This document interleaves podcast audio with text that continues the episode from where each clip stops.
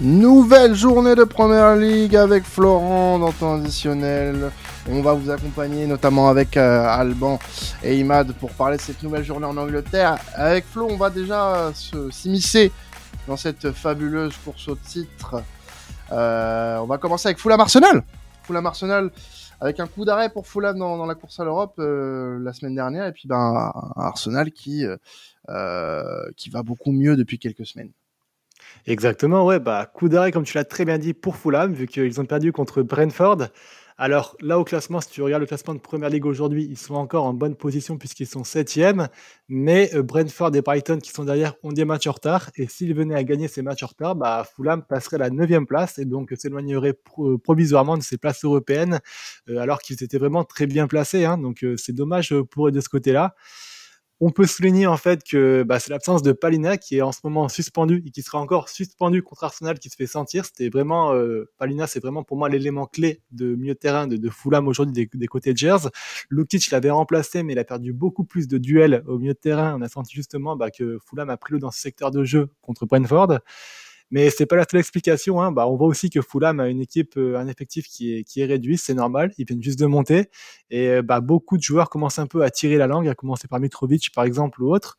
La seule satisfaction de leur côté, c'est vraiment Manor Salomon, le, jeune Israélien qui est en prêt du Shakhtar et qui reste sur 5 buts sur les 5 derniers matchs. Donc, euh, s'il y a une possibilité pour eux aujourd'hui de battre Arsenal, ça sera donc de maximiser un peu, de capitaliser sur la bonne forme de Salomon, d'essayer de marquer des buts avec Mitrovic. On sait que les Gunners en ce moment sont très très très très fébriles sur les coups de pied arrêtés, donc euh, Mitrovic pourrait s'en donner à cœur joie, à voir si cependant ils ne souffriront pas trop de l'absence de Palina. Et du côté euh, d'Arsenal, voilà, qui sort d'un match euh, qui n'a pas été simple hein, face à Bournemouth, mais euh, une victoire malgré tout sur le sur le fil. Ah ouais, un match ouf. Moi, franchement, j'étais pas bien à la fin du match. Hein. C'était le match de toutes les émotions. J'ai fini en larmes. On va, voilà, je vais vous le dire. Voilà, je fais mon ma révélation. J'étais en train de chialer à la fin du match. C'est ce qui s'est passé tout simplement avec un but à la 97e minute. C'est beau un homme, c'est beau un homme qui pleure, Florent, tu sais. Non, non, moi franchement, j'étais pas beau du tout à voir. Honnêtement, ça faisait pitié. Voilà, on va être honnête. Euh, donc c'est quand même la quatrième fois que Arsenal nous fait ce genre de, de petits frissons. Euh, la première fois c'était en début de saison contre Fulham justement au match aller où ils avaient gagné à la 86e minute de jeu. Euh, contre Manchester en janvier c'était apparu une nouvelle fois à la 90e. Contre Aston Villa à la 93e. Alors c'est positif hein, parce qu'on voit du coup une équipe d'Arsenal qui se bat et qui a une force mentale qui ne se laisse jamais abattre et qui va toujours au bout des choses. Il faut aussi rappeler qu'Arsenal, c'est l'équipe la plus jeune de Première Ligue, donc c'est vraiment très beau de voir une telle abnégation de la part des joueurs. Mais attention, parce que ça crée quand même une fatigue mentale, je trouve, et ça pourrait aussi créer un contre-coup. Euh, autre point d'inquiétude du côté d'Arsenal, c'est la blessure malheureuse de Trossard euh, contre, justement Bournemouth, avec euh, donc maintenant Trossard, Nketiah et Jesus qui sont blessés. Donc les trois solutions au poste de pointe sont blessées. Et avec l'Europa League, Arsenal va beaucoup enchaîner. On sait qu'en plus, en ce moment, il y a un virus qui traîne du côté d'Arsenal et Arsenal n'a pas pu, par exemple, aligner tous les joueurs qui voulaient contre le Sporting à cause de ce virus-là. Euh, il va falloir faire tourner, je pense, et ça va être difficile avec ce manque de fraîcheur de, pouvoir continuer. Donc euh, attention voir la trêve internationale. Arsenal pourrait lâcher des points. Moi, ce que je voulais voir avec vous euh, en petit débat, c'était bah, comment Arsenal va pouvoir évoluer, à votre avis, sans Trossard, Nketiah et Jesus? Il y a une solution qui, euh, qui peut être donnée et qui, a été alignée justement euh, là en Europa League, c'est Martinelli en pointe avec Nelson et Saga sur les côtés. Il faut savoir que Smith Rowe revient et donc du coup il pourrait être aussi aligné. Je trouve que en fait le désavantage d'avoir un Martinelli en pointe, c'est de pas le maximiser sur le côté et c'est un joueur qui a beaucoup de mal à jouer en pivot et à proposer à garder le ballon comme euh, Trossard, ou Jesus pouvaient le faire. Smith Rowe pourrait faire ce rôle-là. Qu'est-ce que vous en pensez? Est-ce que vous pensez qu'il faut garder le même 11 que contre le Sporting ou est-ce qu'il faudrait inclure un Smith Rowe en faux neuf pour euh, maximiser un peu euh, l'apport des ailiers côté Arsenal? Est-ce que Martinelli euh, remplirait pas ce rôle euh, à la perfection pour toi? Parce que moi, je vois pas personne d'autre euh, de disponible en tout cas. Smith Rowe me semble un peu moins à même de, remplir ce rôle-là. Après, jouer avec un faux neuf, ça peut paraître risqué, je pense. Bah justement, le truc c'est que Martinelli, il a beaucoup de mal à tenir le ballon, je trouve. et là, on le voit contre le ballon. On est quand on enregistre à la fin de la première mi-temps contre le Sporting, on avait une équipe d'Arsenal qui avait beaucoup de, plus de mal à avoir une animation offensive cohérente, puisque tu as Martinelli qui n'arrive pas à tenir le ballon. Et Arsenal, durant toute la saison, a eu besoin d'un joueur qui tenait le ballon au centre pour la distribuer derrière euh, en pivot sur les ailes ou sur le milieu de terrain. Et Smith Rowe a déjà été essayé là, dans ce rôle-là euh, il y a une saison ou deux. Ça n'avait pas très bien marché, mais Arteta a insisté qu'il voulait le revoir dans ce rôle-là, donc pourquoi pas, quoi. Ouais, après, euh, là, il est obligé un peu de composer avec ce qu'il a. Euh, très clairement. Donc euh, oui, il, il, va pas prendre un énorme risque de le mettre là, parce qu'il a déjà joué. Mais moi, j'ai pas la garantie que ce soit une solution hyper efficace, quoi. C'est tout. Ouais, moi je pense comme, euh, comme toi, Quentin, je pense que de toute façon c'est du bricolage, quoi qu'il arrive. Je revenais sur ton inquiétude aussi du, de joueurs de côté, mais je pense qu'avec Nelson et Saka, au moins tu as, quand même des bons joueurs de couloir. Évidemment, c'est dommage parce que Martinelli ne sera pas dans les meilleures conditions, euh, mais tu as quand même des, des, bons joueurs sur les côtés. Donc à ce niveau-là, je pense pas que ce soit ça où, où euh, le niveau est le plus inquiétant, mais effectivement dans, dans l'axe, alors moi j'ai pas non plus euh, vraiment d'idées entre les deux pour savoir lequel serait le plus à même de jouer euh, axial. Dans tous les cas, ça sera du bricolage. Mais je pense que Martinelli pourrait euh, quand même être plus offensif et être plus à même de jouer à, dans ce rôle-là. Moi, je pense que. Alors, je vais, je, vais donner ma préférence, moi, plus pour Smith Rowe ou éventuellement un autre joueur en, en faux numéro 9 ou en trequartista, comme le faisait Francesco, Francesco Totti. Euh, surtout par rapport au match de contre contre Fulham, je m'appuie sur le sur le fait que Fulham, bah, comme euh, l'a très bien souligné Flo, sera euh, privé de, de Paligna. Et bah, si c'est encore Lukic qui, qui doit être aligné au, au, milieu de terrain, on, va dire que pour un Smith Rowe qui est revenu il y a pas très longtemps euh, de, mémoire, je pense que ce serait un, rôle qui pourrait euh, bien lui bien lui convenir face à un joueur beaucoup moins imposant euh, physiquement, beaucoup plus technique. Donc lui déjà, il pourrait faire le boulot défensivement pour pour pour gêner la paire de double 6 de, de, de Fulham. Et ensuite, il, pourrait justement optimiser au maximum la on va dire la, la, la profondeur et la, la vitesse avec euh, avec des ailiers euh, qui, qui seraient positionnés beaucoup plus beaucoup plus haut. Moi, l'idée sur sur le papier euh, dit comme ça me, me séduit parce que ça me rappelle un peu l'AS Roma de du milieu des années 2010 qui était plutôt intéressante d'avoir joué dans ce système-là. Euh, aussi, c'est certes du bricolage, mais Saka euh, performe toujours aussi bien. Martinelli, moi, vraiment, j'ai cette préférence aussi quand il, quand il a besoin de faire des courses euh, à, haute intensité, qu'il utilise vraiment sa, sa vitesse pour euh, provoquer euh, sur le côté. Donc moi je, je me poserai plus sur cette, sur cette partie, sur cette partie-là, en attendant bien évidemment le, le, retour de bah, d'un joueur offensif de poids. Il me semble que Gabriel Jesus a, a repris l'entraînement, si je dis pas de, si je dis pas de bêtises encore une fois. Mais euh, l'idée, moi, me, plairait plus comme ça. Du moins, face à Fulham, je pense que Arteta peut se permettre d'aligner cette solution-là, en tout cas. Alors, dans la course au titre, on n'a pas que ce match entre Fulham et Arsenal, on a aussi euh, Crystal Palace qui va recevoir Manchester City, un match pour City qui pourrait être une formalité, euh, un Palace qui est très inquiétant depuis le début d'année. Et oui, tu fais bien de le dire, hein, depuis 2023, Palace, c'est zéro victoire euh, depuis la nouvelle année. Donc, comme, exactement comme le même nombre de buts que le PSG en Ligue des Champions en huitième de finale, zéro. Euh, le, spectre d'une course au maintien qui, euh, qui se rapproche un peu plus avec, euh, avec Palace. Il faut se rappeler qu'au classement, du coup, c'est un peu chaud pour eux. Palace c'est donc à la 12e place, mais n'a que 5 points d'avance sur la zone rouge. Et euh, bah, ils ont marqué que 4 fois depuis 2023. C'est vraiment très inquiétant. Zaha est un fantôme. Gallagher n'a pas été remplacé. Eze, je trouve, n'a pas réussi à avoir une bonne place dans, son, dans le système de Vieira. Il n'arrive pas à trouver sa place.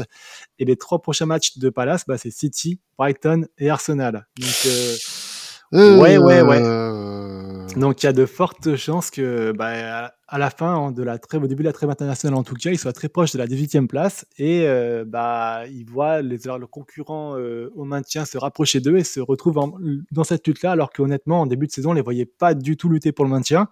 Ce qui est positif quand même, c'est qu'on a une équipe qui est assez solide défensivement et qui est très accrocheuse. ils arrivent quand même à, à chercher des 0-0 contre Liverpool ou des 1-1 contre Brighton il y a quelques semaines. Euh, mais voilà, est-ce que vous, de votre côté, vous pensez qu'il faut s'inquiéter pour Crystal Palace? Moi, alors oui, la situation elle est plutôt euh, préoccupante, euh, surtout quand tu vois le, les matchs à, à venir. Ça. Ouais, voilà. Mais ça, ouais. après, quand tu regardes les équipes qui sont derrière, euh, ça sera un, un moment assez compliqué à passer là pour les prochaines semaines avant la trêve. Mais euh, quand tu vois les équipes qui sont derrière, honnêtement, moi je me fais pas euh, énormément de soucis pour eux. T'as des équipes qui vont bien plus mal et qui sont sur des dynamiques encore euh, plus préoccupantes que, que ça. Euh, t'as peut-être, allez, euh, S- Soton qui a eu deux victoires sur ses trois derniers matchs, euh, où euh, il y a peut-être un sursaut d'orgueil récent, mais je vois pas vraiment euh, quelqu'un qui peut inquiéter euh, Palace derrière. Alors ouais, la, la- la suite des matchs va être euh, assez euh, préoccupante pour euh, Palace, et là l'objectif ça va être de prendre le plus de points possible, euh, ou en perdre le moins possible. Peut-être plus la bonne formulation pour le coup. Mais euh, ouais, c'est préoccupant, mais je, je m'inquiète pas plus que ça pour leur situation au final. Ouais, moi je pense pareil, ça va être justement une phase compliquée, il va falloir la tenir et il va falloir après euh, rebondir derrière, essayer de limiter la casse au maximum. Euh, peut-être que ça peut amener un doute dans une saison, mais euh, il y a quand même beaucoup d'équipes qui sont derrière, Crystal Palace au classement. Donc voilà, c'est vrai qu'en termes de points, c'est très très serré. Mais il y a tellement d'équipes, comme l'a dit Quentin, il faudrait que vraiment toutes ces équipes-là gagnent, soient dans une forme euh, vraiment galactique euh, au moment où Crystal Palace plonge. Donc, euh, je m'inquiète entre guillemets sur le, le court terme, mais sur le long terme, je les vois quand même pas descendre. Ça serait quand même une sacrée surprise. Ils, ils ont une ossature plus solide à mon sens en termes d'effectifs que Nottingham, que, euh, que, que Leicester, que, que Leeds par exemple. Donc moi, je, je conçois pas du tout euh, un, tel, un tel flop de leur part. C'est pas possible. Moi, pour, euh, pour aller dans, dans votre sens euh, aussi, c'est vrai que voilà, c'est sur le papier euh, que les gros matchs qui vont venir euh, laissent pas présager beaucoup de points à venir pour, pour les joueurs de Crystal Palace. Mais après, pour moi, Crystal Palace, c'est un petit peu une équipe, un petit peu une équipe comme ça qui est capable de, de, de faire des prestations assez, assez peu convaincantes face à, face à des équipes, on, on va dire, abordables ou du même, du même calibre, mais qui sont parfois aussi capables euh, d'exploits, euh, d'accrocher des, bons résultats face à, des, gros ou de faire des, bonnes performances. Donc aussi, pourquoi pas là sur la, série des, trois gros matchs, euh, peut-être sortir avec euh, une victoire, euh, deux défaites ou accrocher euh, deux matchs nuls euh, par exemple. Surtout que comme l'a très bien dit Quentin, si, derrière, effectivement derrière ça a pas l'air euh, d'être non plus euh, très inquiétant pour euh, pour euh, pour Palace, euh, ils, peuvent ils peuvent s'en sortir peut-être même mieux que ce qu'on que ce qu'on que ce qu'on présage présage pour eux-. Et City s'est déjà fait accrocher par ce genre d'équipe par le passé, donc attention. Attention, ils peuvent prendre des points même dès ce week-end. Euh, en deuxième partie euh, de cette émission, euh, les enfants, on va parler de LDC, on va parler de maintien, on va commencer par la course euh, à la Ligue des Champions, en parlant de United. United, aïe aïe aïe. Alors là, si vous êtes un fan de United, ah faut pas écouter ce podcast cette semaine. Ça va être tendu pour vous. Euh, on rappelle, défaite 7-0 la semaine dernière face à face à Liverpool. Là, là, là, il y aurait, euh, il y aurait moyen de convoquer un tribunal, je pense, pour euh, pour parler de ce match. D'ailleurs, je le fais dès maintenant. Voilà. Parlons dès à présent du cas du cas Manchester United. Qu'est-ce qui s'est passé, Flo? On veut savoir, on veut des réponses. Moi, écoute, j'ai pas envie d'être trop sévère avec United, bizarrement. Je, je trouvais vraiment que leur première mi-temps, par exemple, était vraiment très bonne et ils auraient pu rentrer, euh, tu vois, au vestiaire avec une avance contre Manchester United. La première mi-temps était vraiment très bonne et je trouvais que c'était presque la meilleure équipe sur le terrain. Il y a eu juste bah, un manque de, cohérence et de réalisme offensif, comme bien souvent.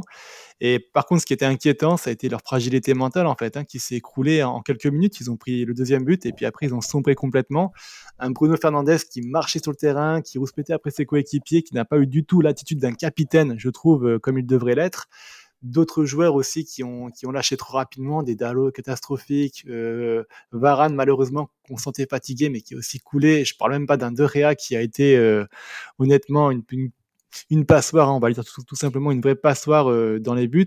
Euh, mais ce, ce match-là, me fait beaucoup penser à, Ah on va dire, qui, qui progresse, qui, qui, a un projet de jeu, mais qui a un projet de jeu qui n'est pas encore assez mature. Tenag, il traîne encore beaucoup de blé dans son équipe, parce que c'est une équipe qui avait aussi beaucoup de, de failles, hein, malgré les bons résultats, et on le savait déjà. Elle se reposait trop, par exemple, comme on le disait avant, sur un Casemiro qui a beaucoup tiré la langue et qui est très fatigué, et donc forcément euh, qui a beaucoup de mal contre une équipe de Liverpool qui tourne très très bien. Euh, en tout cas, ce qui, laisse paraître, c'est que je suis pas inquiet pour la suite de Manchester, mais avec cet effectif limité et avec ces failles qui ont été mises en lumière, il est sûr que euh, Ten Hag va devoir faire des choix entre jouer le top 4, jouer la FA Cup et jouer l'Europa League. Donc la question que j'avais pour vous, c'est quelle compétition va, il va falloir qu'il lâche pour euh, assurer une fin de saison, on va dire, cohérente et puis avec euh, des résultats satisfaisants du côté de, de United? Lâcher, c'est un grand mot quand même parce que c'est compliqué de lâcher, mais ce que je, enfin, j'entends ce que tu veux dire. Euh, je pense que la FA Cup, à mon avis, ça donnera moins d'énergie, ça demandera moins d'énergie que, que les deux autres compétitions. Euh, tu déjà un trophée euh, de gagner quand même dans ta saison, donc elle n'est pas à jeter. Je trouverais dommage que United a fait quand même la grande majorité de sa saison dans, dans le top 4 euh, de Première League et complètement tout lâché à la fin. Alors évidemment, l'Europa League, c'est prestigieux, c'est une compétition européenne. Euh, donc oui, ce serait bien de se donner à fond pour la gagner.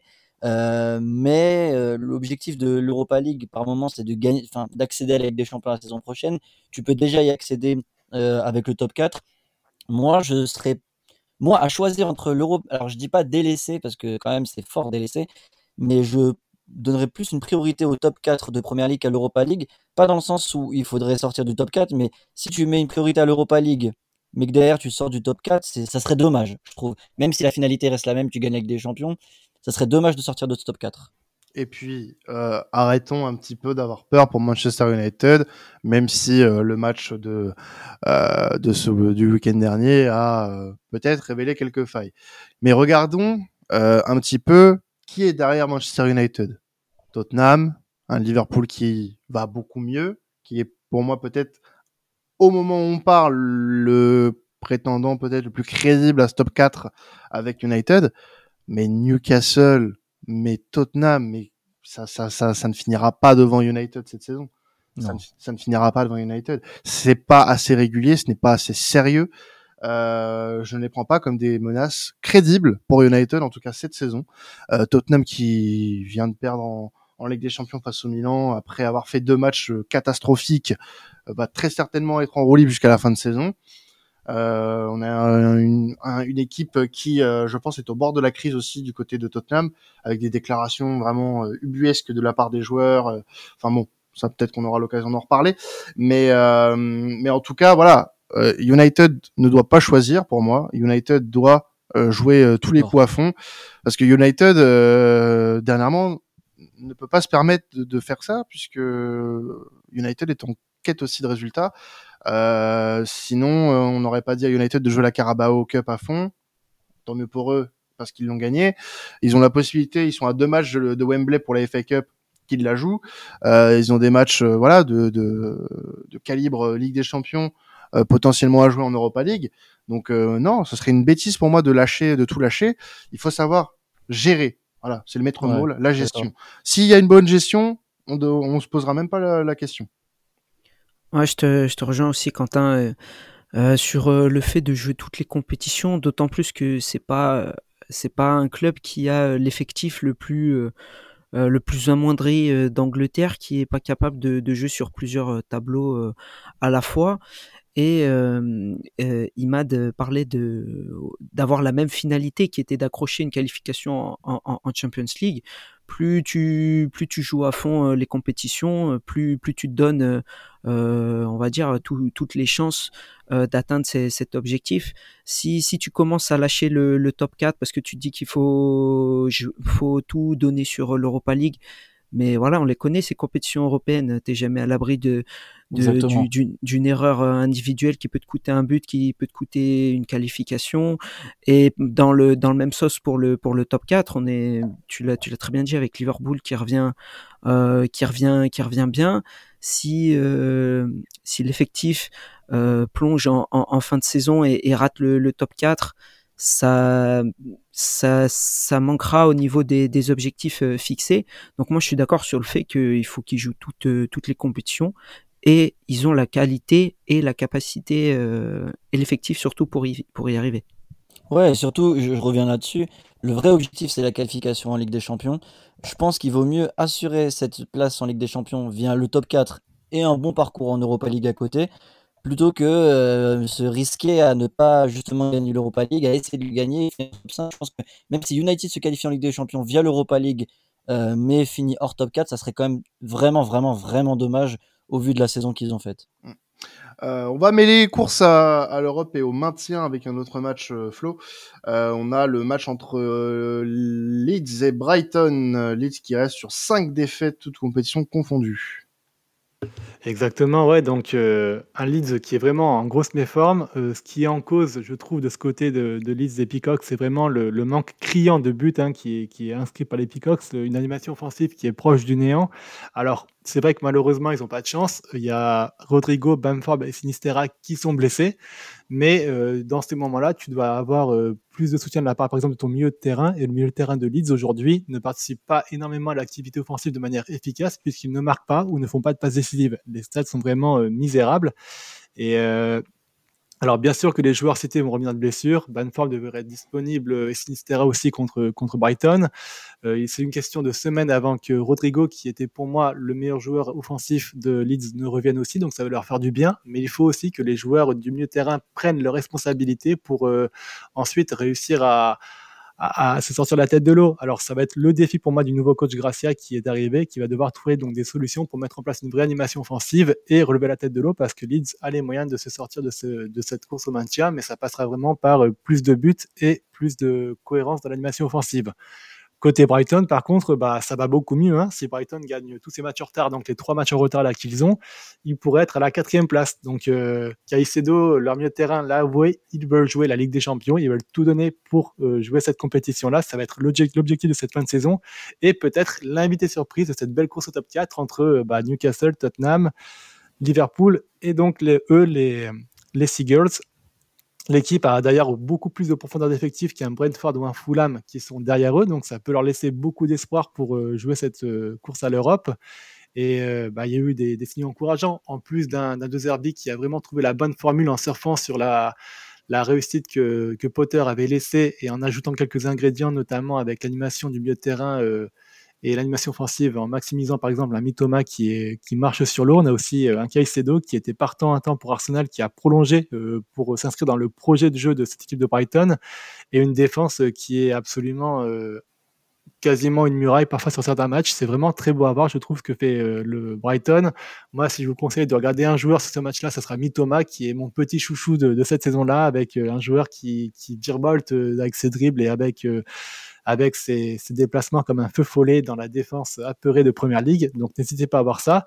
Et le débat que j'avais pour vous, c'est bah, justement avec tout ça, à quelle place voyez-vous finir Brighton euh, cette saison? Alors est-ce que ce sera une quatrième place, une cinquième ou une sixième place, ou plus bas selon vous? L'Europe déjà, on peut parler d'Europe pour Brighton. Moi, pour moi, ils vont finir dans les places européennes parce que devant, on en a parlé de ces équipes-là, euh, Newcastle, Fulham, et ça perd des points en ce moment, ça perd des points. Donc euh, pour moi, Brighton euh, a toutes ses chances. En plus, euh, des matchs en retard par rapport à ces équipes-là. Donc attention, attention. Newcastle a un gros calendrier jusqu'à la fin de saison. Donc ça peut être une équipe qu'on ne soupçonnait pas vraiment pour la course déjà à la Ligue des Champions, mais qui va, pour moi, probablement se qualifier pour une pour une coupe européenne depuis que De Zerbi est arrivé, on avait peur que euh, bah, justement le départ de Potter dénature un peu tout ça. Mais au final, euh, cette équipe de Brighton s'en sort plutôt bien avec euh, avec avec Monsieur De Zerbi, donc pas étonné, pas étonné. Donc non, non, je, je suis assez satisfait et puis j'espère vraiment qu'ils vont se qualifier pour pour une compétition européenne d'ici la fin de saison. Ouais, moi aussi, j'espère. Euh, bah, d'autant plus pour De Zerbi, euh, comme tu l'as souligné, ce serait vraiment euh, remarquable et ça viendrait conclure un, beau travail de, de, de, sa part de, de finir dans, dans les places européennes. Je les vois pas arriver, euh, par, enfin, je les vois pas finir personnellement dans, dans, dans le top 4. Euh, je pense pas que ce soit trop dans, dans leur corde. Par contre, euh, cinquième, sixième, euh, pourquoi pas, mais ce serait déjà une belle, euh, une belle chose pour, pour, pour, cet, pour cet effectif qui, comme l'a souligné Flo, est déjà voilà bien rempli avec des, des bons joueurs de, de qualité. Qualification européenne leur permettrait encore plus de, de recruter qualitativement et si De Zerbi reste bien à, Brighton, bah, dans le même style de jeu qu'il qu'il souhaite. Donc ça pourrait être vraiment intéressant à voir et on pourrait toujours se régaler à voir cette équipe, cette équipe jouer sur la saison prochaine avec un effectif encore plus, plus conséquent. parlons rapidement des deux derniers matchs euh, mêlant maintien et Europe, en commençant par Bournemouth-Liverpool. Et ouais, donc Bournemouth, hein, euh, une équipe qu'on pensait qu'elle allait tirer la langue et finir péniblement la saison euh, comme le PSG va le faire, mais on a vu un vrai sursaut contre Arsenal qui pourrait laisser présager du mieux. Alors il y a beaucoup de lacunes dans cette équipe, on va pas se mentir, hein, euh, une défense parfois qui, qui peut être trouvée comme un gruyère et puis un manque de confiance parfois qui, laisse les matchs partir, mais on a vu une équipe qui avait l'envie, qui savait très bien gérer les, les transitions offensives en bloc bas, avec plus de réussite à un moment ils auraient pu gagner Arsenal le 3-0 et ça tranquillement la victoire du match, mais euh, bah, ce manque de confiance leur a euh, empêché de faire ça. Donc euh, ce match-là contre Arsenal doit être un match référence et puis je les vois bien essayer donc de se baser sur ce match-là pour essayer de se sauver. Alors pour moi, ça reste des favoris au maintien malheureusement parce que cette équipe est très faible. Mais attention, attention, euh, ce match euh, qu'ils ont montré contre Arsenal pourrait peut-être changer la donne. Et côté Liverpool, donc euh, bah on pense fort à Kerel qui a dû se régaler ce week-end contre Manchester avec un Liverpool comme on l'a dit retrouvé avec un pressing, une agressivité qu'on n'avait plus vu depuis très longtemps, mais qui revient de match en match. Un Gakpo positionné en neuf. Euh, D'ailleurs, Van Dijk a révélé en conférence de presse qu'il apprenait de Firmino à jouer en faux neuf et ça a très bien réussi, comme on l'a pu voir sur ce match-là on a retrouvé un peu une configuration euh, similaire à, l'année passée avec un Gagpo qui pouvait être euh, comme un Firmino et un Nunes comme un Mané, donc euh, dans son rôle de joueur d'ailier sur le côté, qui ensuite repique dans l'axe.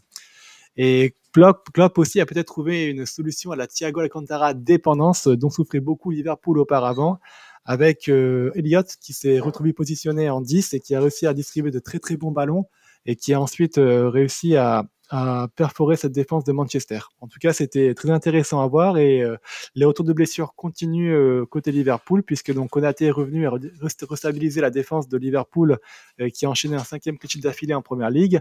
Nunes est plus tueur devant le but et délaissé, je trouve, de, de responsabilité dans l'animation offensive, ce qui est très très positif pour eux. Et enfin, Jota en sortie de banc peut faire la différence en attendant le retour d'un Luis Diaz qui devrait arriver très bientôt. Donc il y a beaucoup de très bons espoirs et de positivisme qui peuvent être faits pour Liverpool. On me dit que Karel bande encore d'ailleurs hein, au passage euh, après cette euh, large victoire de la semaine dernière euh, face à United. On a aussi Flo Tottenham qui va affronter Nottingham Forest pour conclure cette journée. Oui, bah oui, tu as très bien parlé justement bah, de Tottenham et de forcément euh, l'ambiance un peu morose qui se parade un peu aux alentours du Tottenham Hotspur Stadium, avec bah, déjà le retour de Conte ce week-end qui s'est soldé par une défaite contre Wolverhampton. Et euh, bah, malheureusement, beaucoup, beaucoup de mauvaises choses qu'on peut parler. La première, c'est vraiment le manque de cohérence de la part de Conte dans son coaching, je trouve, avec... Euh, oh putain, Arsenal vient de prendre le 2-1. Aïe, aïe, aïe, aïe, aïe, aïe, aïe. Ouais, non, ça fait mal. Donc, euh, on va parler de Tottenham, ça va me rassurer un petit peu. défoule-toi. Non, vas-y, défoule-toi, Flo. Non, non. Donc, euh, il y avait 0-0, je trouve, euh, donc, sur ce match-là contre Wolverhampton. Et puis, Conte a fait un choix très bizarre de faire entrer Lucas Moura à la place d'un Richard Lisson ou d'un Danjuma. je rappelle que Lucas Moura, donc, par la fin de la saison, il a plus rien montré. Richard Lisson, est un joueur quand même qui s'inscrit dans la durée du projet et sur lequel Tottenham a beaucoup investi et qui, malgré une saison complètement mauvaise euh, peut apporter un peu dans le jeu parfois. Et un Danjuma aussi qui a été prêté et qui a, qui a marqué un but euh, sur les 47 minutes qu'il a joué jusque-là donc euh, qui mériterait d'avoir plus de temps de jeu. Et pourtant Conte fait, fait rentrer un Lucas Moura et à l'image de cette équipe bah du coup l'équipe plonge. Tottenham prend un but et Conte ne fait rentrer Richarlison qu'après avoir concédé ce but. Donc c'était un coaching très dans la réaction et pas assez dans la proactivité. Et c'est vraiment ce qui fait défaut pour moi à Conte donc des mauvais choix. Et puis ensuite d'une une réaction être toujours dans la réaction c'est vraiment pas bon du tout. On peut être très pessimiste pour Tottenham, puisque en plus, euh, bah, comme vous le savez, Conte n'est pas sûr de rester. Il a dit en conférence de presse après la défaite euh, contre le Milan que l'élimination, pas la défaite, excusez-moi, contre le Milan, qu'il ne savait pas s'il allait rester là. Kane ne sait pas non plus s'il va rester là. Richard Lisson a carrément dit que euh, la saison était merdique en conférence de presse. Donc il y a vraiment une, un vestiaire qui se désagrège de plus en plus et qui pourrait bah, inciter vraiment une explosion euh, ou une implosion du vestiaire avant la fin de la saison et une équipe qui pourrait finir en roue libre. Donc très attention, je suis pas du tout optimiste pour Tottenham. Il va falloir beaucoup de, une vraie ressource mentale pour aller chercher vraiment euh, du mieux et finir une saison avec les honneurs, avec au moins une qualification en Champions League, puisque c'est l'objectif de ce club et ils en ont les capacités si ça va bien mentalement. Et côté bah, Nottingham, bah, ils ont arraché 2-2 contre Everton à la 70e minute de jeu. Et je voulais faire un parallèle justement entre Nottingham et puis Tottenham, puisque euh, donc durant ce 2-2, il y a eu euh, la mise en valeur et la naissance, on va dire, euh, qui se crée de plus en plus cette saison d'un duo en Première Ligue, un nouveau duo après Kane-Son. L'autre duo qui se, qui se met en place, c'est vraiment Johnson-Gibbs-White. donc puisque Johnson, lui, est déjà à 7 buts en Première Ligue et Gibbs White est à 5 passes décisives en Première Ligue on pourrait donc comparer toute proportion gardée ce duo à Kane et Son. Euh, alors ils ont encore beaucoup de chemin à faire, mais on voit vraiment que Nottingham et Steven Cooper, le, coach de Nottingham, construit son équipe autour de ce duo-là. C'est vraiment deux joueurs qui se trouvent très facilement et qui ont vraiment beaucoup d'affinité sur le terrain. Ils sont très très beaux à voir et moi je vous invite à bah, profiter un peu de ce duo-là durant ce match-là. Ce sera un match à mon avis très disputé, euh, bah, vu que Tottenham n'est pas très en forme et que Nottingham joue sa peau. Euh, ce duo pourrait peut-être par, euh, on va dire, image et par euh, passation, euh, devancer celui de Kenneson ce week-end en marquant un but avec une passe décisive de Gibbs White et un but de Johnson pour montrer à Kenneson la fin d'une très belle histoire, mais qui semble inévitable au vu de la méforme de Tottenham.